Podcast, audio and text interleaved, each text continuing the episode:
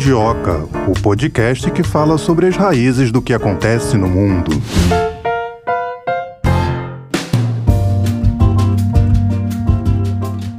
penúltimo ano, hein? Vamos começar o penúltimo episódio do Mundioca de 2022. Aí tem o episódio de amanhã depois. Só nos encontraremos em 2023, Melina. Como se faltasse muito tempo para isso, né? É, mas já dá uma diferença mudar o ano, assim. A gente tem a sensação de que tudo tá acontecendo novo, né? Na verdade, não. É, continua tudo a princípio do mesmo jeito, mas a gente tem aquela sensação de que, olha, mudou, agora vai ser tudo diferente. É bom, né? Para poder ter esperança. É bom, é bom. Eu gosto de ano novo. Bom, hoje vamos, nesse clima de retrospectiva, falar sobre o acontecimento do ano no noticiário internacional, né? Que foi conflito envolvendo Rússia e Ucrânia. Então, nós vamos fazer uma retrospectiva desse conflito que impactou aí o mundo inteiro, né, Melina? É, dia 24 de fevereiro agora vai fazer um ano. Isso se as partes não sentarem, conversarem e chegarem a um acordo de paz. É o que a gente espera. É, a gente aqui no Mundioca sempre torce pela paz. Lembrando que o conflito começou logo depois daquela declaração que também a gente falou bastante aqui ao longo desses 159 episódios. Hoje o episódio 159. 158, né? Vamos falar agora.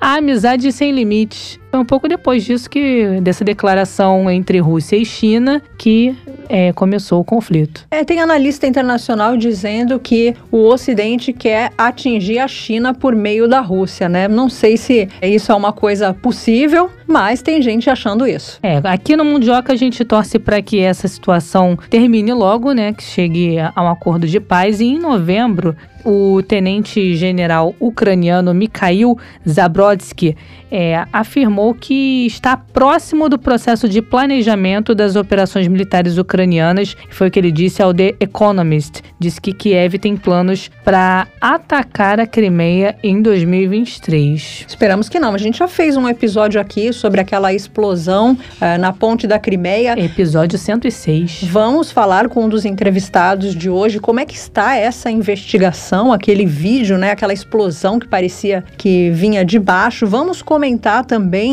a declaração do Zelensky que chamou o Putin para resolver essa questão entre os países pessoalmente. Será? É, vamos aguardar. Quem tem esperança disso também é a presidente húngara, Katalin Novak. No dia 26 de novembro, ela fez uma declaração dizendo que tem esperança de que a paz seja alcançada em 2023. Está alinhada conosco, né? Pensando igual aqui o Mundioca, também temos esperança de que a paz venha em 2023. Essa declaração da presidente húngara aconteceu durante uma visita que ela fez a Kiev. Então vamos relembrar os principais acontecimentos desse conflito, é, fazer já uma projeção também para 2023, aproveitar que o ano está acabando, trazendo aqui o primeiro convidado do episódio de hoje. Comandante Robinson Farinazo, especialista militar e oficial da Reserva da Marinha do Brasil, seja bem-vindo aqui ao Mundioca. Comandante, tudo bem? Tudo bom, Tânia? Como é que tá a vida? Tudo ótimo. Nesta última semana do ano, em clima de retrospectiva, hoje vamos fazer uma retrospectiva aí sobre o conflito na Ucrânia. Vou começar te perguntando como o senhor avalia o ataque à ponte da Crimeia, né? Que foi um episódio que causou grande repercussão nesse ano e por que a Ucrânia, mesmo sabendo que a resposta da Rússia seria dura, decidiu realizar um ataque dessa natureza? Eu acho que a Ucrânia ela tinha que apresentar uma resposta para o pessoal que está pagando a conta, né, que são os países da OTAN, principalmente os Estados Unidos. Eles não tinham até então foi mais ou menos em paralelo com a ofensiva em direção a Kherson e algumas localidades do Donetsk, eles não tinham um resultado militar plausível. Então fizeram esse ataque à ponte aí, que é mais uma coisa propagandística do que propriamente com efeito militar, porque a ponte foi reparada, ela não foi destruída completamente, ela foi reparada e não, não, acabou não alterando muitas operações. Lógico que teve um, um impacto assim propagandístico enorme, né? Mas valor militar disso é bastante discutível. Comandante, os gasodutos Nord Stream, eles também sofreram com os ataques, né? Essas ações, o senhor acredita que elas possam ter sido, assim, coordenadas? É, não tenho dúvida disso. Atacar dois gasodutos ao mesmo tempo, você pode, duas pipelines ao mesmo tempo, você pode ter certeza que isso foi coordenado, né? Agora, eu penso dessa forma. Se a ponte Crimeia, você não tem tanta tanto impacto estratégico, no gasoduto a coisa já é diferente, porque o problema do gasoduto é impacto sobre a, a economia alemã. Né? Então, muitos empresários alemães que começam a ter prejuízo com essa guerra estão começando a pensar duas vezes. Você, você quer ver uma coisa? Pouca gente é, viu isso. Mas houve uma tentativa de tomada do poder na Alemanha. Né? O pessoal tentou emplacar aí um nobre alemão aí que se encontrava afastado, etc. Isso tudo já é sintoma de um certo descontentamento de uma parte da sociedade da Alemanha. E a tendência disso é só piorar em virtude do agravamento da economia. Agora, nessa questão dos gasodutos, logo depois dos ataques, eles chegaram a ser desligados. É, o senhor tem informações de como está a situação a, atualmente, se houve uma normalização do funcionamento ou se esses ataques provocam impactos até hoje? É, eu não sou técnico na área, eu não sei como é que isso ficou, mas você envolve diversas questões legais, né? Que esses gasodutos serão financiados, existia um contrato a respeito desse gasoduto. Eu acredito que o contrato talvez preveja um sinistro assim, mas mesmo que ele preveja, alguém vai ter que arcar com a responsabilidade financeira do reparo. Então quem é que vai arcar? É o lado alemão? É o lado russo? É a seguradora? Eu não sei. Sinceramente, eu não tenho condição de dar uma resposta técnica a isso, mas eu penso da seguinte forma: essa destruição dos gasodutos ela vai ter impactos políticos significativos, políticos e econômicos significativos na Alemanha mais cedo ou mais tarde. Comandante, vamos falar de uma área que o senhor entende bem, que é a área militar. Em vários países é, há um aumento do investimento nessa área, né? Acredito que Estados Unidos 8%. Que recado isso passa para a gente? Um recado de insegurança. Eu penso da seguinte forma: eu estava trabalhando exatamente nisso agora, né, nos Estados Unidos. Veja bem, os Estados Unidos é um país que gasta 850 bilhões de dólares por ano e não consegue fechar o recrutamento. Eles gastam todo esse dinheiro e o Exército ficou com 15 mil recrutas a menos do que o necessário esse ano. A Marinha ela construiu exatamente 42 recrutas a mais, ou seja, ela bateu no limite ela bateu no limite, né? A gente não acredita, os, os recrutadores, eles não estão acreditando que em 2023 essa, essa situação vai, vai melhorar, ela pode piorar bastante. E por que que as pessoas estão fugindo do alistamento militar nos Estados Unidos, independente dos investimentos? Porque já não há mais um, um interesse, já não é mais atrativa a carreira militar, em virtude de diversos, diversos problemas, né, de diversas políticas que têm sido impostas aos militares nos Estados Unidos. O destaco, principalmente a política woke, né, que é essa ideologia de gênero, essa coisa toda que tem sido enfiada goela abaixo dos militares americanos e a sociedade não está reagindo bem, ninguém quer se alistar. Esse é um problema. Agora, nós temos um outro problema também. A guerra da Ucrânia é a coisa que mais se assemelha a uma terceira guerra mundial. Ou seja, a indústria de defesa dos Estados Unidos e da Europa não estava preparada para esse consumo de munição. O que está acontecendo? Eles estão precisando apelar para a Coreia do Sul, apelar para países africanos, de uma série de lugares do mundo, para ver se conseguem mais munição, porque eles já não têm mais condições de atender. Só que uma boa parte dos insumos, né, que são empregados na fabricação de munição vem da China e da Rússia, países que hostilizam os Estados Unidos nesse quesito. O que acontece? Você vai ter um aumento do investimento de defesa? Com certeza você vai. Mas mesmo com esse aumento, você não vai conseguir atender as necessidades anteriores, porque haverá uma inflação dos produtos de defesa. Isso é inevitável. Uma inflação provocada pelo aumento de demanda e também pela necessidade de se ampliar as instalações industriais. A indústria vai precisar investir nisso. E lógico que ela vai repassar esse custo. Como o senhor avalia a participação dos Estados Unidos na questão do conflito na Ucrânia?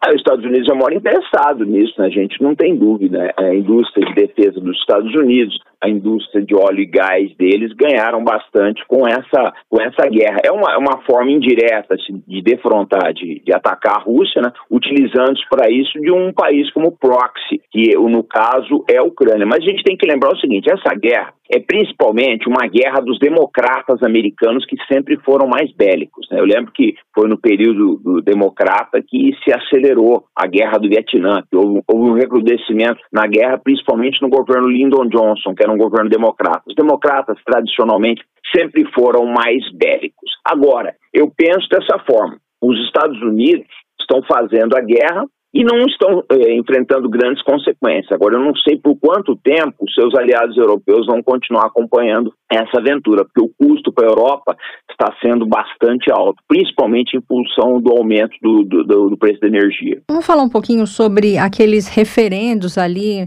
Donetsk, Lugansk, que decidiram pela adesão, né? Essas pessoas escolheram pertencer à Rússia. O senhor acha que isso aí é uma vitória do Putin? Eu acho. Agora, eu penso da seguinte forma, né? O problema todo desses referendos, quem começou essa história lá atrás foi a OTAN e Estados Unidos. Você teve o, precedente Kosovo, você teve o problema. Tem uma coisa que pouca gente sabe no Ocidente. Os Estados Unidos obrigaram o Iraque a assinar uma constituição a partir de 2006, dando autonomia para o Kurdistão iraquiano, que é uma, uma região que fica no norte do Iraque, quase na fronteira da, na fronteira da Turquia e do Irã. Então, o que acontece? Quem começou com essa história de autodeterminação dos povos foi né, o, o, próprio Ocidente, que está pagando agora a conta. Os mesmos precedentes que a OTAN usou no Kosovo, que os Estados Unidos usaram na Constituição iraquiana, a Rússia está usando aí no, no caso do, do Donbass. Né? Então, está valendo para um, vale para outro também. É, é, vai ser muito difícil destrinchar essa situação. Agora, outro episódio também de grande repercussão no conflito foi a questão da retirada das tropas russas de Kherson. O que o senhor pode comentar sobre essa estratégia? Era inevitável eu acho que se chegou num ponto que não dava para segurar aquela cidade. Né? Isso, isso é um consenso entre os militares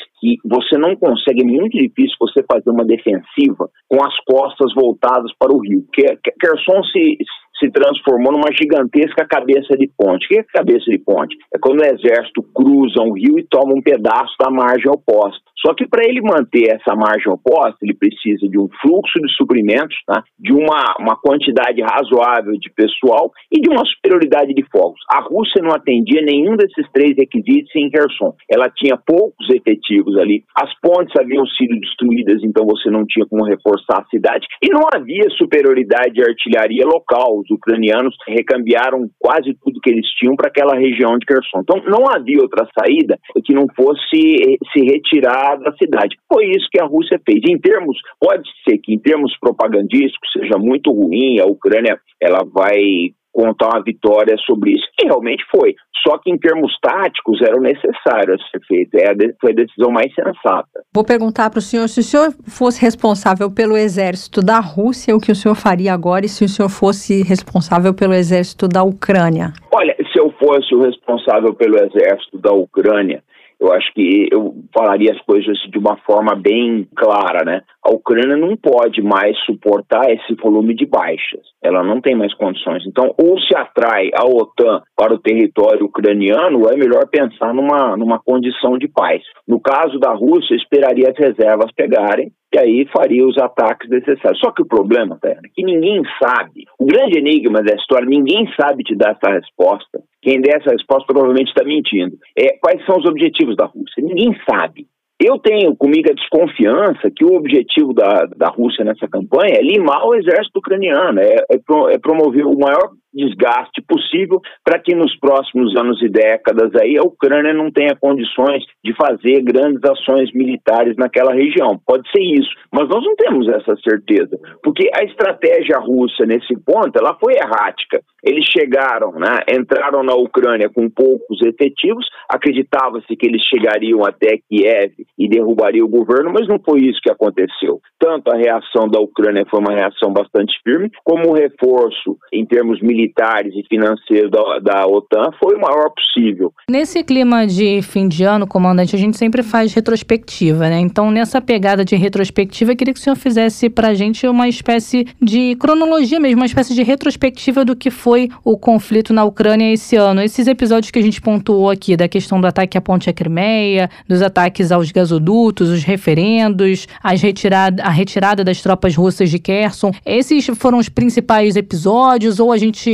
pode citar outras coisas que aconteceram no conflito também? Eu coloco a guerra da Ucrânia como dividida em várias fases. Primeira fase foi a fase mecanizada. A Rússia usou tropas leves, porém mecanizadas, para fazer um avanço rápido e encontra uma resistência dos ucranianos. Essa foi a primeira fase. Então eles se retiram de diversas regiões e passam a focar o combate na região do Donbás ali, quando cai Mariupol, etc. A gente entra numa segunda fase, é uma fase de artilharia, uma guerra de atrito, de artilharia, como as batalhas da Primeira Guerra Mundial, as batalhas do Somme, Verdun, etc. Essa foi a segunda fase. Aí, em agosto, nessa segunda fase, o exército ucraniano foi estraçalhado. Isso aqui é verdade. Se reconstruiu esse exército na, na Alemanha, na Inglaterra, na Polônia, etc. E ele volta à carga no final do verão, entre agosto e setembro de 2022, quando nós entramos na terceira fase, a fase do boots on the ground, quando os ucranianos estão com bastante infantaria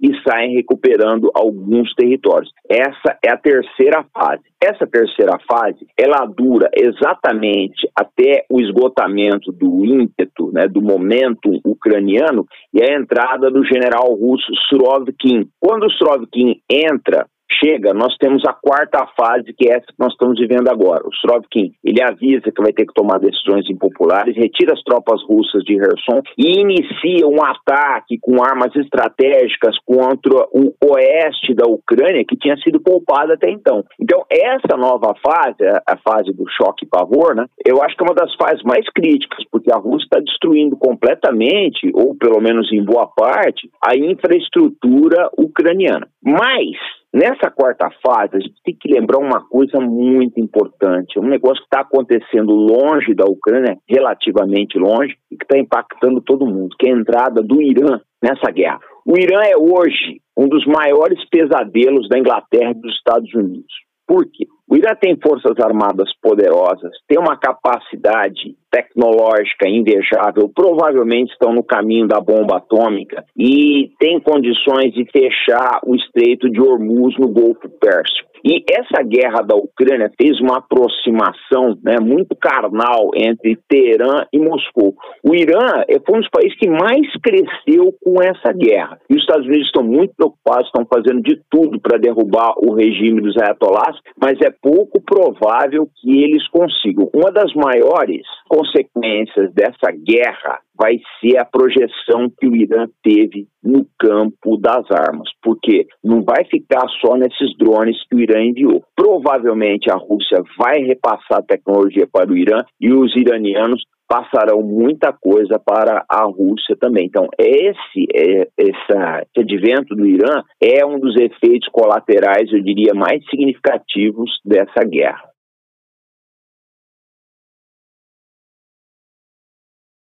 Comandante, a mídia americana chegou a publicar que os Estados Unidos e também a União Europeia dividiram a Ucrânia em duas partes muito antes de começar esse conflito. Queria saber se o senhor está de acordo com isso. Eu penso da seguinte maneira: nós não sabemos qual é o futuro da Ucrânia, né?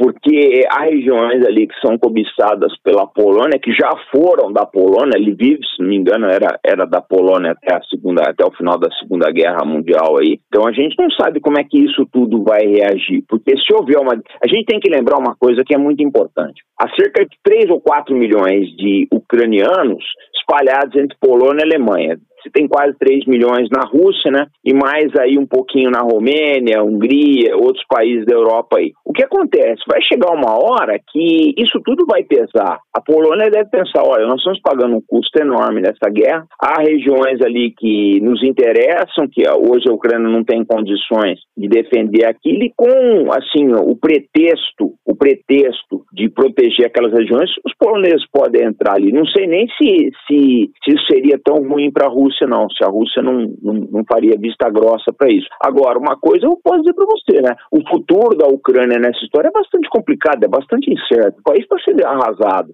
A Ucrânia hoje ela está a caminho de ser uma Somália da Europa, né? Completamente arrasada, endividada, perdeu milhares de soldados, uma boa parte da população economicamente ativa ou está na guerra ou fugiu do país, a infraestrutura energética e boa parte da infraestrutura, infraestrutura de transporte foi destruída, a indústria praticamente não existe mais, ou seja, é um país caído, né? É muito triste isso. Agora vamos voltar lá para o dia 24 de fevereiro de 2022, quando foi anunciado o início dessa operação especial militar lá na Ucrânia. Como é que o senhor acha que o mundo recebeu essa notícia? Já era algo que se esperava ou foi recebido com surpresa? Olha, eu penso da seguinte forma: a inteligência americana dava como certa a invasão. Eu era um dos que não acreditavam, porque eu acho que isso poderia ter sido resolvido com diplomacia. Acho que não, não é, foi a falha total da diplomacia esse caso. Agora, foi um tiro que saiu um pouco pela culatra. Eu acho que os Estados Unidos queriam essa guerra, eles queriam essa invasão,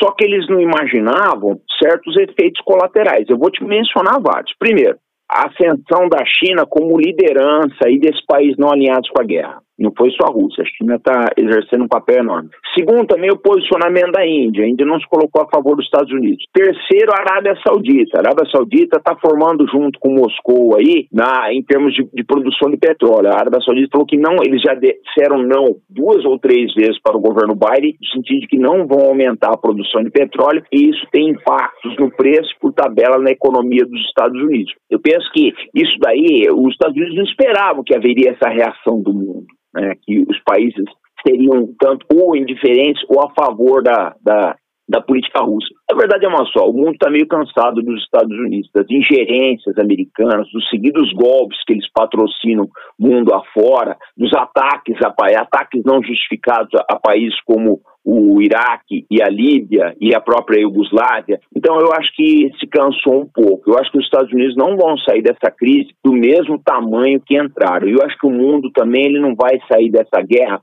é, como ele entrou. Eu acho que nós já estamos vivendo num mundo novo. Dificilmente ele volta ao estado anterior, à forma anterior dele.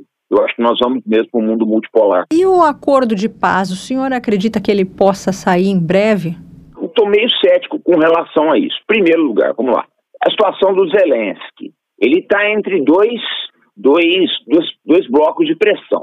Por um lado, quem paga a guerra do Zelensky é os Estados Unidos e a Europa. Então essa turma decide quando faz a paz. Essa é uma coisa. Agora, vamos supor que esse pessoal decida que deve ser feita a paz. Como é que vai ficar a situação do Zelensky frente à extrema-direita ucraniana, por exemplo? O Pravi Sector e todos aqueles nazistas que estão gravitando em torno do governo dele. Como é que vai ficar isso? Essa turma vai deixar ele fazer a paz? Eu não sei. Né? A gente tem que olhar que o governo ucraniano hoje é um mosaico de muita coisa. Esse pessoal de nazista, fascista, está dentro do governo ucraniano aí, isso tem uma força muito grande. Eu não sei até que ponto que o Zelensky teme pela própria vida e é prisioneiro né, desses blocos de interesse. Nesse ponto, eu acho muito difícil. Eu não, outra coisa que eu acho também, não sei se o Zelensky sobreviveria politicamente a um acordo de paz. Ou ele seria deposto, afastado, não sei, qualquer coisa. Mas nesse ponto, eu estou bastante pessimista. Eu acho que o que vai determinar tudo realmente, né, você vê o seguinte, na Alemanha,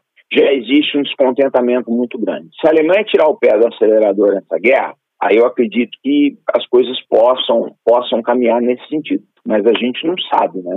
É, é tudo te, o terreno da incerteza. Por enquanto é o, é o terreno da incerteza, porque é o que eu coloquei para você. Os vetores são muitos, são muitos vetores, né? A chegada dos republicanos agora aí na Câmara, né? A maioria dos republicanos, o problema da Alemanha, as pressões que o Zelensky sofre, né? Como é que vai ser aí a própria reação interna da Rússia, as reservas russas que estão entrando estão entrando em serviço agora, a pressão militar do Surovkin sobre a infraestrutura ucraniana, que deve gerar um grande número de refugiados. Então a gente não sabe como esses vetores vão impactar a resultante. Né? Pode ser que venha um acordo de paz, eu não, não, sou tão cético com relação a isso, mas eu acho que as chances são, são bastante pequenas no momento. A situação vai ter que se deteriorar bastante ainda. Você acredita que a gente vai completar aí um ano de conflito? É possível, mas eu não posso cravar que vai ser isso. A gente não sabe se a Rússia vai fazer uma ofensiva agora, até que ponto vai ter. Você quer ver uma coisa? Eu pego, por exemplo, vamos pegar a Primeira Guerra Mundial.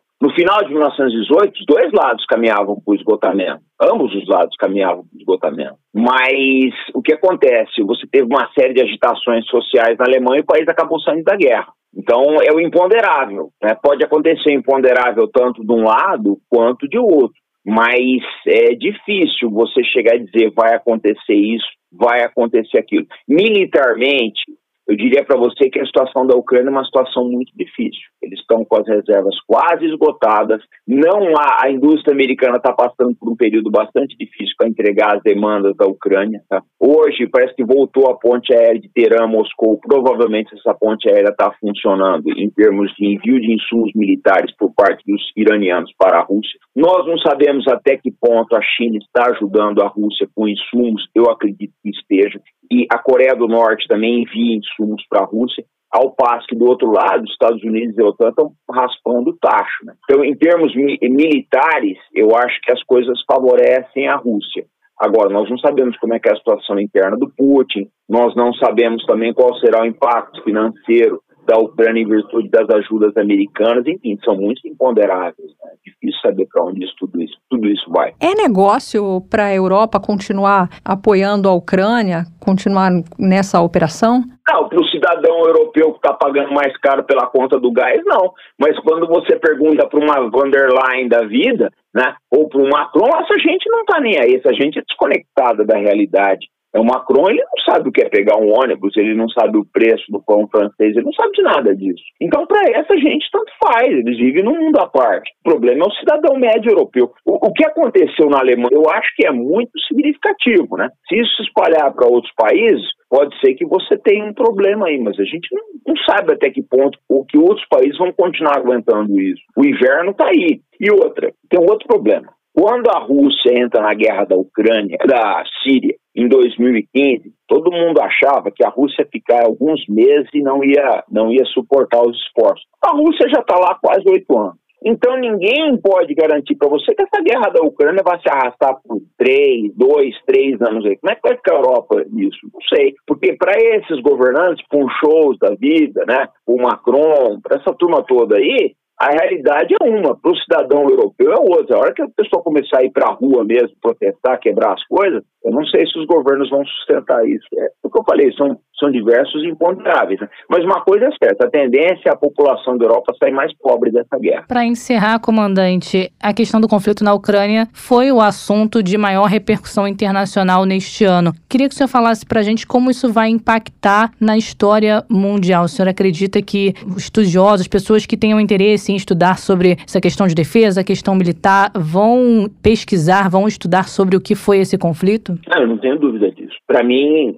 até o momento, a análise que eu faço, pode ser que eu esteja errado no futuro, mas a guerra da Ucrânia ela tem o mesmo significado para a humanidade que teve a queda de Constantinopla para os turcos otomanos em 1453. Quando houve a queda de Constantinopla, a Europa precisou mudar. Ela teve que desistir das rotas caravaneiras que iriam para iam a Índia, né, em muitas especiarias, e se lançou o ciclo das grandes navegações. Da mesma forma, essa guerra da Ucrânia está criando uma cisão entre a OPEP e o Ocidente está criando uma, uma, assim, uma, um debacle muito grande na credibilidade militar dos Estados Unidos, porque eles estão chegando no limite da sua indústria bélica para suportar a Ucrânia. Agora, eu acho que o problema mais grave dessa guerra é assim, o que vai mudar no mundo depois dessa guerra, na minha opinião, foi o erro gravíssimo, dois erros gravíssimos que a administração Biden cometeu. Primeiro, sequestrar as reservas da Rússia. Isso aí criou, acabou com a credibilidade dos Estados Unidos. Muitos países estão pensando, olha,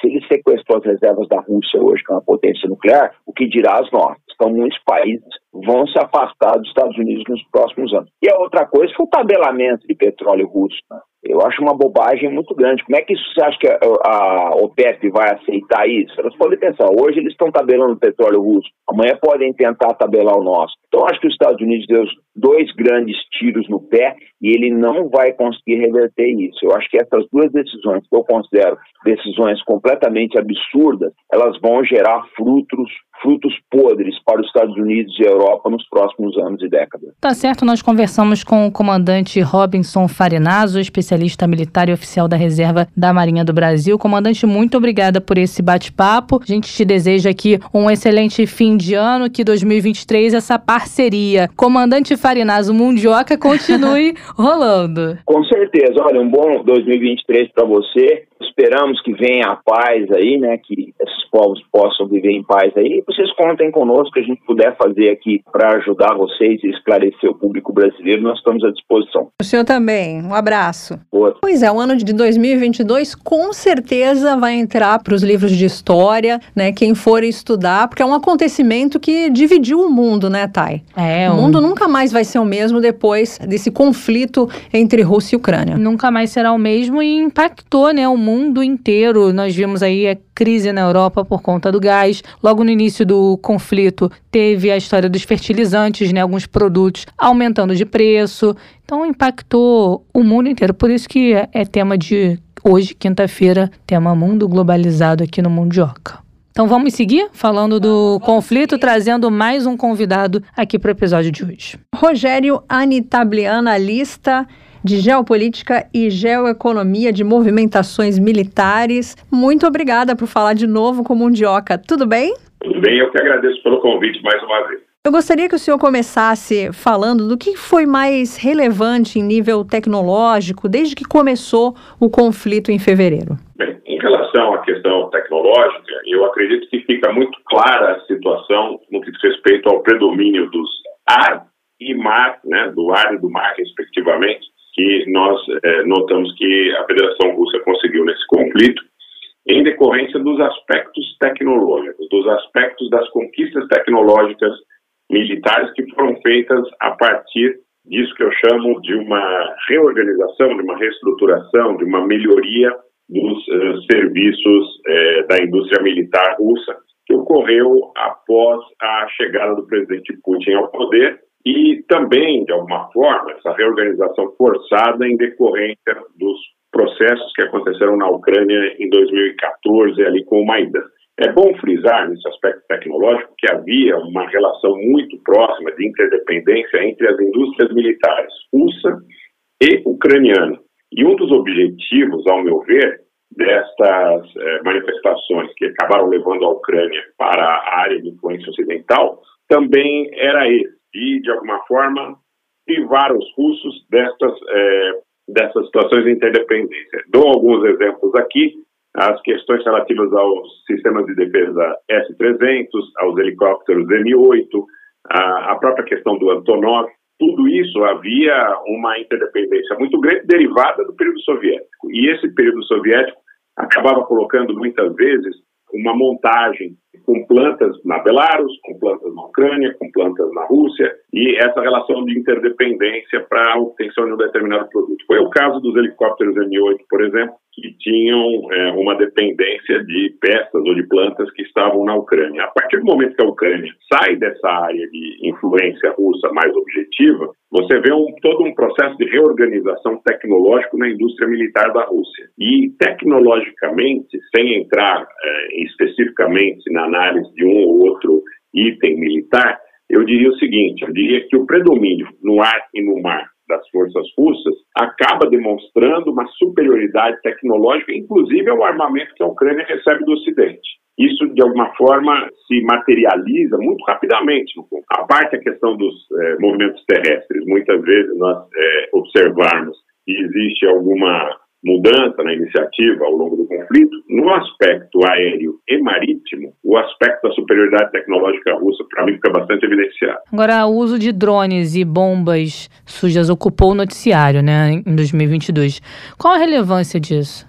Sem dúvida. Inclusive, existe uma polêmica em relação a essa questão dos drones, porque muitas vezes a mídia ocidental, de modo geral, atribui a dois modelos especificamente iranianos, eh, que teriam sido adquiridos pelos russos, o fato de que eh, hajam ataques de saturação que tenham, de alguma forma, mudado o, o status do conflito em relação, inclusive, às zonas de infraestrutura ucraniana que têm sido atingidas, principalmente essas aí relativas à questão da geração e distribuição de energia. Mas existe uma polêmica nesse sentido, no, no aspecto de que os iranianos, a priori, negaram a dimensão desse acordo, né, no que diz respeito à quantidade de drones que teriam sido entregues. Sugere, sem que eu tenha um elemento definitivo para remarcar essa situação, que já haja um intercâmbio tecnológico. Mais uma vez, voltando para esse aspecto aí da supremacia tecnológica, que já haja um intercâmbio importante tecnológico, onde tecnologias iranianas e tecnologias russas pod, possam estar sendo usadas de forma cruzada. Você tem aí os drones, os modelos Gerânio, fabricados pelos russos, os modelos Shahid, que são fabricados pelos iranianos, e muitas vezes a mídia ocidental, talvez por uma espécie de espetáculo necessário para o seu público, determina que são drones iranianos dos modelos Shahid 131 e 136. E existe uma possibilidade de que esses modelos tenham sido utilizados como protótipos e que, a partir de agora, estejam, inclusive, sendo montados e fabricados também na Rússia. No que diz respeito aos mísseis terra-terra, aí a tecnologia russa em relação à tecnologia iraniana me parece ainda superior. Mas também eu, eu friso essa questão da, da troca, do intercâmbio de tecnologias, de produto, de hardware que possa já estar ocorrendo entre as respectivas indústrias iraniana e russa, né, nesse contexto. Esse é um ponto de extrema importância no, no contexto que a gente está Eu queria te perguntar a respeito da declaração do Zelensky, que teria chamado o Putin para resolver essa questão pessoalmente. O que, que foi isso?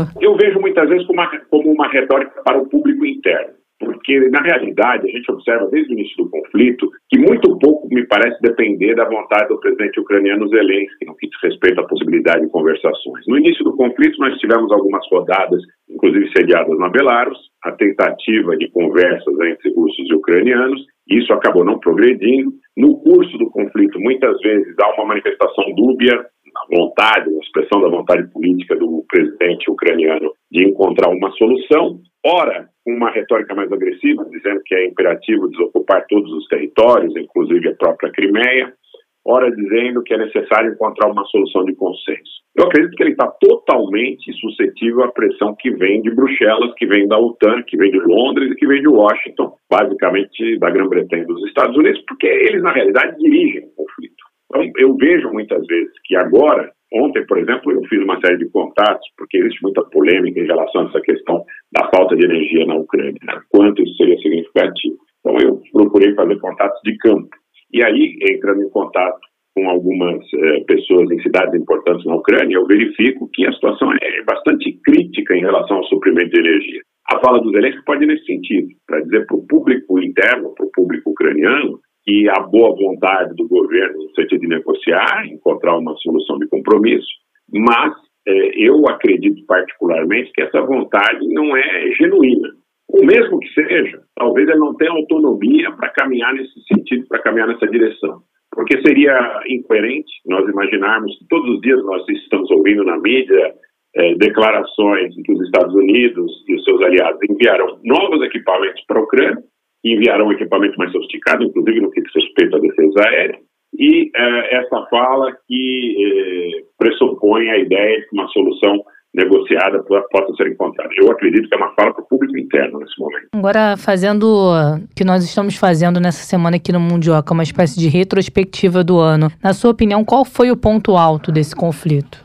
Eu acredito que, claro, o marco inicial, o termo inicial desse conflito, porque muita gente, inclusive, desacreditava e acreditava que essa situação pudesse ser é, refletida é, basicamente, ou no máximo, na região do Donbas, onde a situação de tensão já vem desde 2014. Então, quer dizer, se nós colocarmos sob o ponto de vista da opinião pública e como essas situações demandam, inclusive, um reflexo né, do interesse do público, atenção da opinião pública de modo geral, eu acredito que o ponto é, básico, ponto alto, em relação a termo cronológico, é 24 de fevereiro. É 24 de fevereiro, para mim isso está muito claro. Agora, existem outras posições que precisam ser lembradas. Por exemplo, a fala do presidente Putin, quando ele diz que acabou o aspecto de um mundo unipolar, que ali, em função do que estava acontecendo já no conflito ucraniano, já depois de alguns meses de conflito, a posição da unipolaridade estava suplantada por um termo prático. Talvez essa questão também é, seja dos marcos mais importantes a serem lembrados, como retrospectiva. A fala do presidente Putin dizendo: olha, estamos um mundo hoje multipolar, é um fato consumado, um fato consumado politicamente, é um fato consumado a nível militar, a nível de iniciativa militar, e isso, na realidade, muda no status. Pelo menos, se nós voltarmos aí no tempo, a 1991, com a queda da União Soviética, com o que aconteceu na Iugoslávia, na antiga Iugoslávia, no Iraque, na Líbia, na Síria, no Sudão, no Afeganistão, e ali muitas vezes havia uma iniciativa que era praticamente é, hegemônica e unilateral dos Estados Unidos e de seus aliados. Então, a fala do presidente Putin em relação à questão política também é um marco muito importante em termos retrospectivos.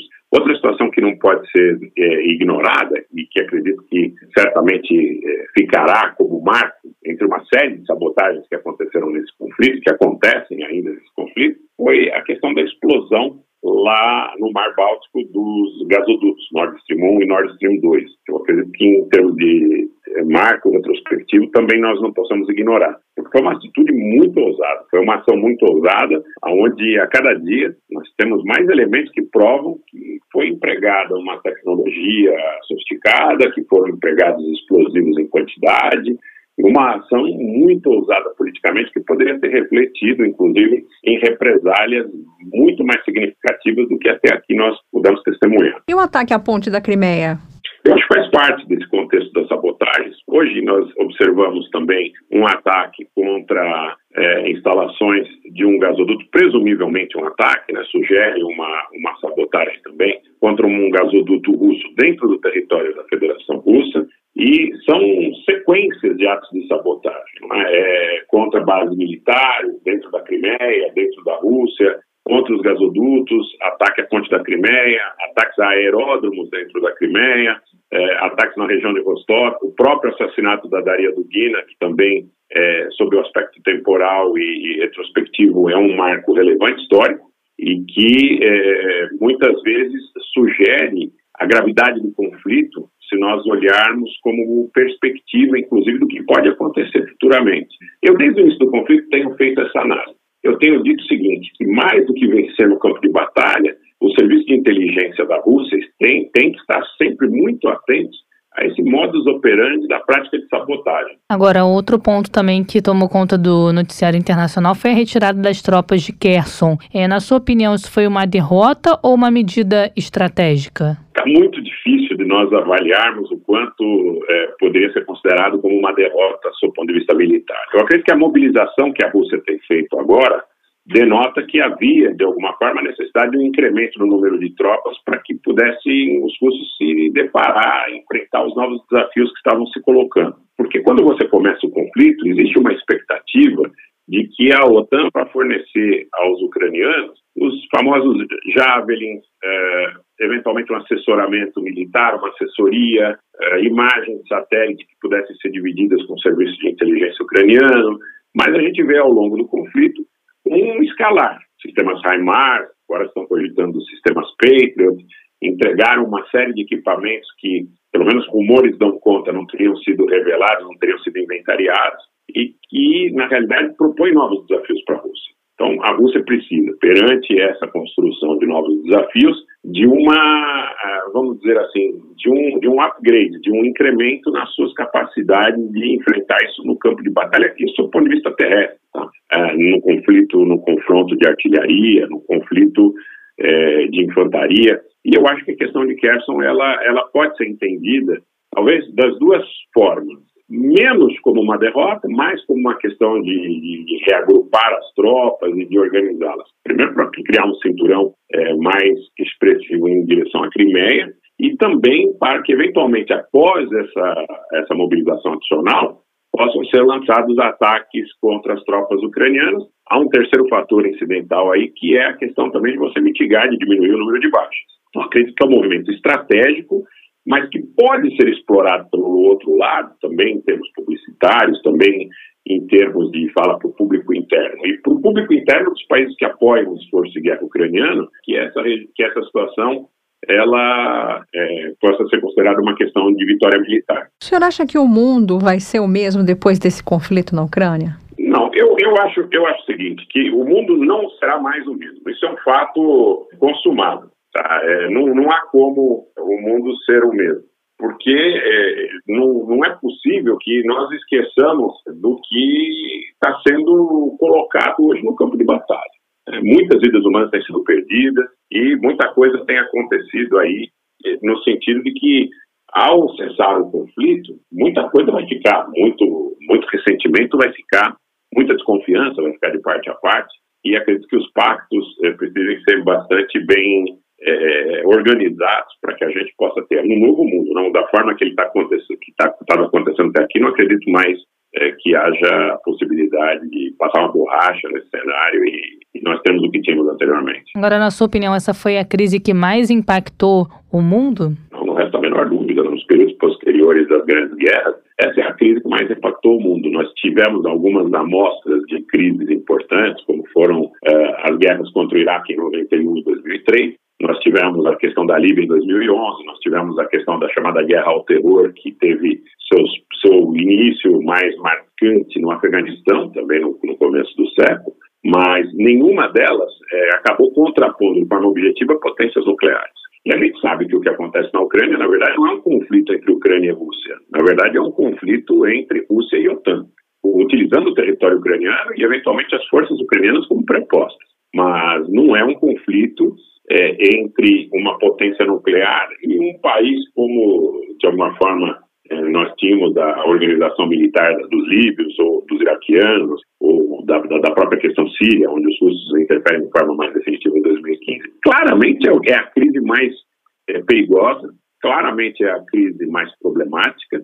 E voltando um pouco na questão anterior, é uma crise que não permite que nós tenhamos um mundo como tínhamos anteriormente, porque, independente do resultado dessa situação, dessas hostilidades, todas as partes envolvidas demandarão um nível maior de garantia, um nível maior de é, reserva, inclusive política, em relação a seu oponente, porque nós chegamos muito perto de uma situação dramática.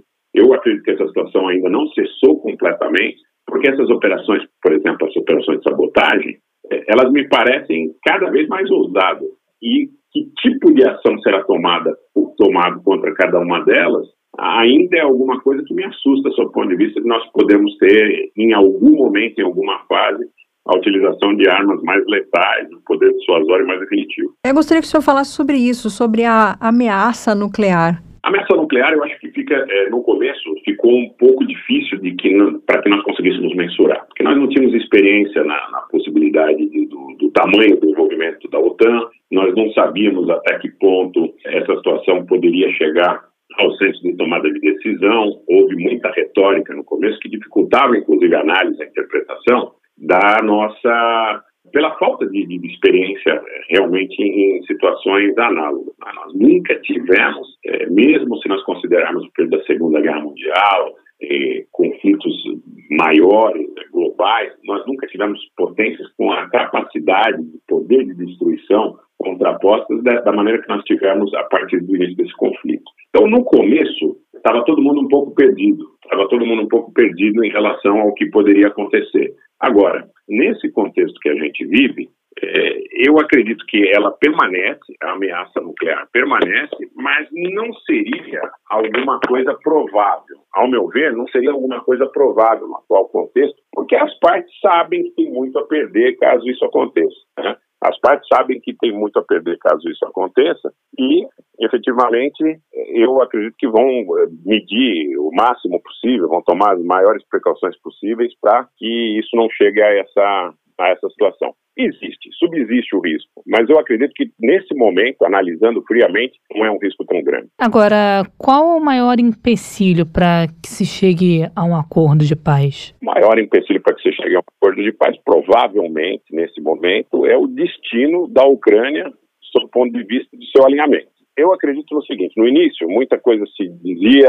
no sentido de que os ucranianos tivessem uma postura de isenção em relação às alianças militares, de que se não ameaçassem a integridade territorial, questão política dentro, interna, dentro da Rússia, de que esse conflito não se iniciaria. A gente tem também a questão do, do que é importante, a própria questão da, da Crimeia em termos políticos mais definitivos, são conflitos mais ou menos é, congelados aí historicamente depois do, do, do, final da União Soviética e aí a partir de 2014 de forma mais marcante. Mas eu acredito que o destino do Donbass é a questão da configuração política no próprio Mar Negro, de modo geral, não só a, a, a questão da Crimeia, mas a própria questão do Mar Negro, de um modo geral, e a, a definição da Ucrânia com uma neutralidade são os pontos principais para que a gente chegue a um acordo definitivo. Eu tenho para mim, desde o início do conflito, que o objetivo do complexo industrial militar dos Estados Unidos é vencer a Rússia para chegar à China.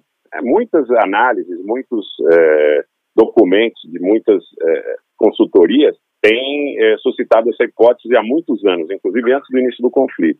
Me parece que existem setores que acreditam nessa possibilidade de que possam vencer militarmente a Rússia para depois vencer militarmente a China. Quer dizer, se essa doutrina não cessa, não há como resolver esse conflito. Mas em termos, se nós olharmos só para o campo de batalha, só para a questão ucraniana, eu diria Donbass, Crimeia e a questão do alinhamento, do não alinhamento dos ucranianos. São esses os óbices aí para que a gente chegue a um termo. E o senhor, como analista, acredita nisso, que essa possibilidade ela possa se concretizar, vencer a Rússia para chegar à China? Eu acredito que seja muito difícil, militarmente é impossível, porque não tem como você vencer um país que tenha 7 ou 9 mil ogivas nucleares. Por isso que eu vejo a busca do Ocidente de praticar operações de sabotagem dentro da Rússia que visem, de alguma forma, na doutrina militar do Ocidente, minar o poder de unidade, uh, o aspecto da resolução, o aspecto que eles buscam, na realidade, é, é criar fissuras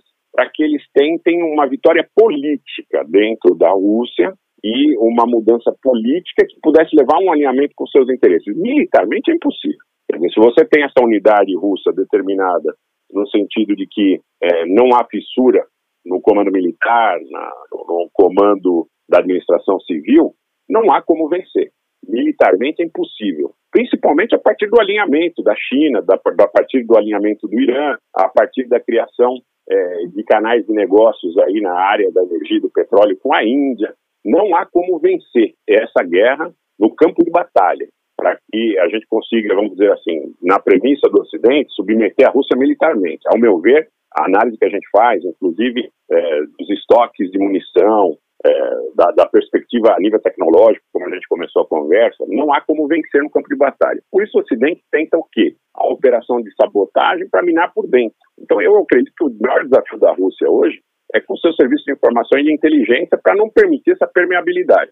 É alguma coisa provincial, maior, mas nos moldes das revoluções coloridas e das primaveras. A tentativa de desestabilização. É o que acontece no Irã, é o que se tentou na China, é o que se tenta, de alguma forma, reiteradamente nas repúblicas soviéticas da Ásia Central, no Cazaquistão, no Cáucaso, enfim. É um mesmo modus operandi. Agora, o que a gente pode esperar desse conflito para o próximo ano, para 2023? Há uma esperança que logo no início do ano as partes sentem para conversar, chegar a uma negociação? Não acredito. Olhando para o que nós estamos é, é, tendo hoje no campo de batalha, mobilização adicional da Rússia, fala do presidente Biden no sentido da perspectiva de encaminhar sistemas é, Patriot para a Ucrânia, é, a mobilização no sentido de tentar impor um teto ao preço dos, é, do gás, do petróleo russos. Eu não acredito que nós estejamos num curto prazo vislumbrando a perspectiva de paz. Esse é um conflito, ao meu ver, que deve se estender durante o ano de 2023 até que alguma situação política possa ser criada para que as partes entendam que uma negociação possa ser menos prejudicial do que o estado de coisas que a gente tem hoje. Naturalmente, uma concessão de parte a parte será necessária se a gente imaginar um processo de negociação onde não haja um vitorioso definitivo. Ponto é, para a Aliança Atlântica, em nenhum contexto recente foi feita uma negociação equânime, porque, como eu disse, na questão da Iugoslávia, na questão do Iraque, da Líbia, na questão do Afeganistão, na secessão do Sudão, inúmeras guerras de proxy foram travadas com os interesses dessa aliança, nunca foi encontrada uma solução de compromisso. O Kosovo é um exemplo clássico. E agora eles se deparam com uma potência militar que certamente não se submeterá aos desígnios deles até que haja essa consciência, até que haja essa conscientização que alguma concessão precisa ser feita, eu não vejo no curto prazo a perspectiva de, de um acordo de paz. A gente falou bastante aqui sobre as sabotagens. Eu queria voltar a esse ponto, porque nós fizemos até um episódio aqui do Mundioca a respeito disso, da ponte da Crimeia. Como é que estão as investigações? Aquele vídeo ali ele é muito impressionante, né? Uma explosão veio, parece que de baixo. É, ali observando a explosão, fica claro que a situação foi premeditada, foi preconcebida, bem preconcebida, inclusive para que a explosão ocorresse num ponto onde acontecesse uma fissura importante. Isso, em inúmeras oportunidades, eu já estive observando, conversando, inclusive, é, com calculistas, com pessoal que pôde me, me passar as impressões a respeito do local onde a situação aconteceu. Eu acredito em tudo, menos em um terrorista suicida. Até porque, isso é um ponto muito interessante que vocês nos trazem, porque existe o, o, seguinte aspecto, muitas vezes de tentar atribuir esse tipo de ação a terroristas suicidas. Por exemplo, a carga, se nós supormos que a carga, que a explosão realmente tenha sido dentro de um caminhão e não tenha sido uma explosão de baixo para cima, há muita controvérsia sobre isso. Eu já ouvi posições de parte a parte discrepantes e eu não teria o conhecimento suficiente a nível de engenharia para poder determinar. E talvez as imagens também não nos facilitem isso de forma cabal.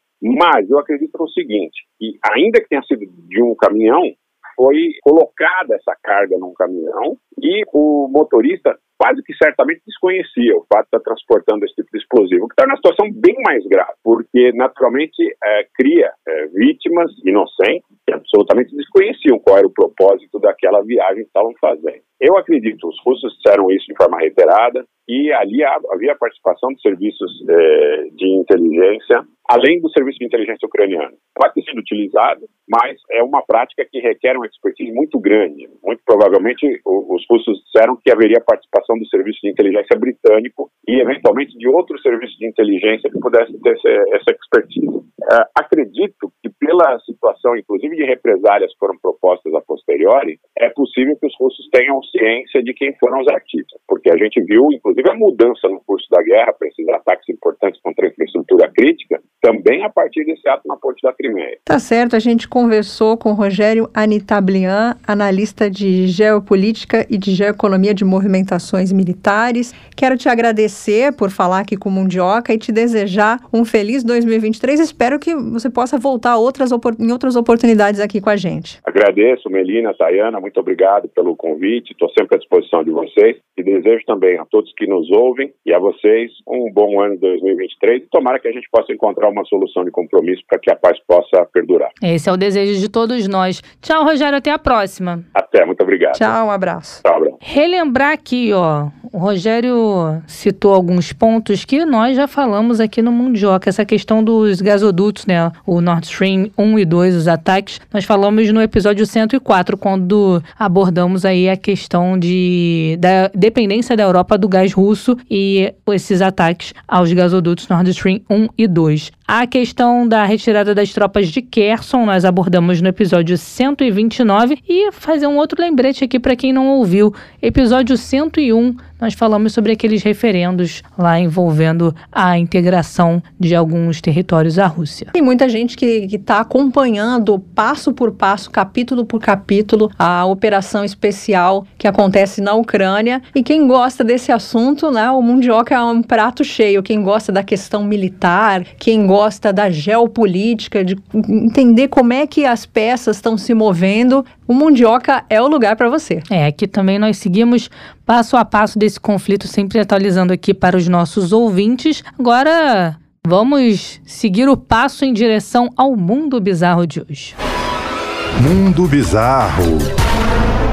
Tá, e depois de 25 anos cumprindo o ofício, a profissão de engolidor de espadas, Scott Nelson, também conhecido por Murrigan, o místico, ficou gravemente ferido em uma apresentação em Washington, nos Estados Unidos. O homem de 59 anos teve esôfago, fígado e pulmões perfurados ao engolir cinco espadas com sério risco de morrer. Esse negócio Gente. de engolir espada, sabe que nunca me atraiu? Também não. Não, eu imaginava que era alguma coisa de ilusão de ótica, eu não imaginava que engolia de verdade. Pelo é, jeito, né? É, eu achei que pudesse ser uma coisa de ilusão de ótica, sei lá, mágica. É. Olha, a pessoa colocar uma lâmina, uma coisa que corta dentro de si. Eu, não. não dá, não. Nelson passou um mês em coma induzido e afirmou a KG VT e afirmou à imprensa que notou que algo de errado havia acontecido depois de 20 minutos da sua atuação no parque temático Six Flags America. Levado às pressas para o hospital, Scott passou por diversas cirurgias, incluindo a remoção de parte do pulmão.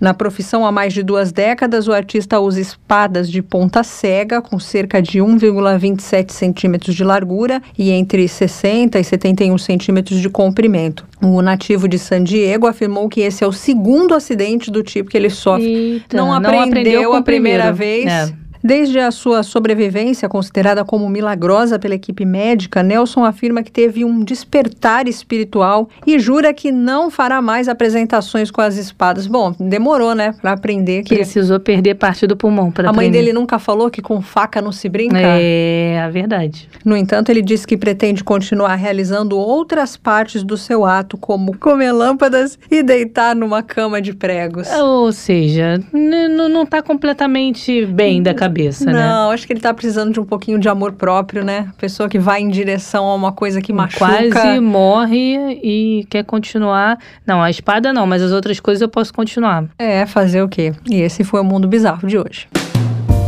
É isso, Melina. Assim, vamos nos despedindo do penúltimo episódio do Mundioca de 2022. Ah. Sem fazer aquele lembrete, eu não vou embora. 2022 vai deixar saudade, né? Vai deixar saudades. E aí, o, o nosso ouvinte que quiser fazer uma retrospectiva, o que mais a Tayana falou no Mundioca no ano de 2022? Vai lá no Twitter, segue a gente, arroba Mundioca com K. Praticamente todos, praticamente não, em todos os episódios eu faço esse lembrete. Vai lá no nosso Twitter, vale a pena conferir as nossas imagens de bastidores, também conhecer um pouco mais dos nossos convidados, tudo lá no nosso Twitter, arroba Mundioca com K. Para nos acompanhar, site da Sputnik Brasil, sputniknewsbrasil.com.br ou então nas principais plataformas digitais. 2022 foi um ano muito bom, foi um ano que nasceu o Mundioca, né?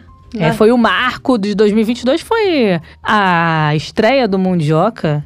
Que isso, mudando, impactando o mundo inteiro. Com certeza, eu fico muito feliz quando às vezes eu entro em contato com algum entrevistado e falo, ah, eu conheço vocês do Mundioca. É uma referência para as relações internacionais esse podcast, adoramos ouvir isso. Bom, vamos nos preparar então agora para o último episódio de 2022, porque amanhã promete, hein? Beijo, Melina. Beijinho, tchau. Mundioca, o podcast que fala sobre as raízes do que acontece no mundo.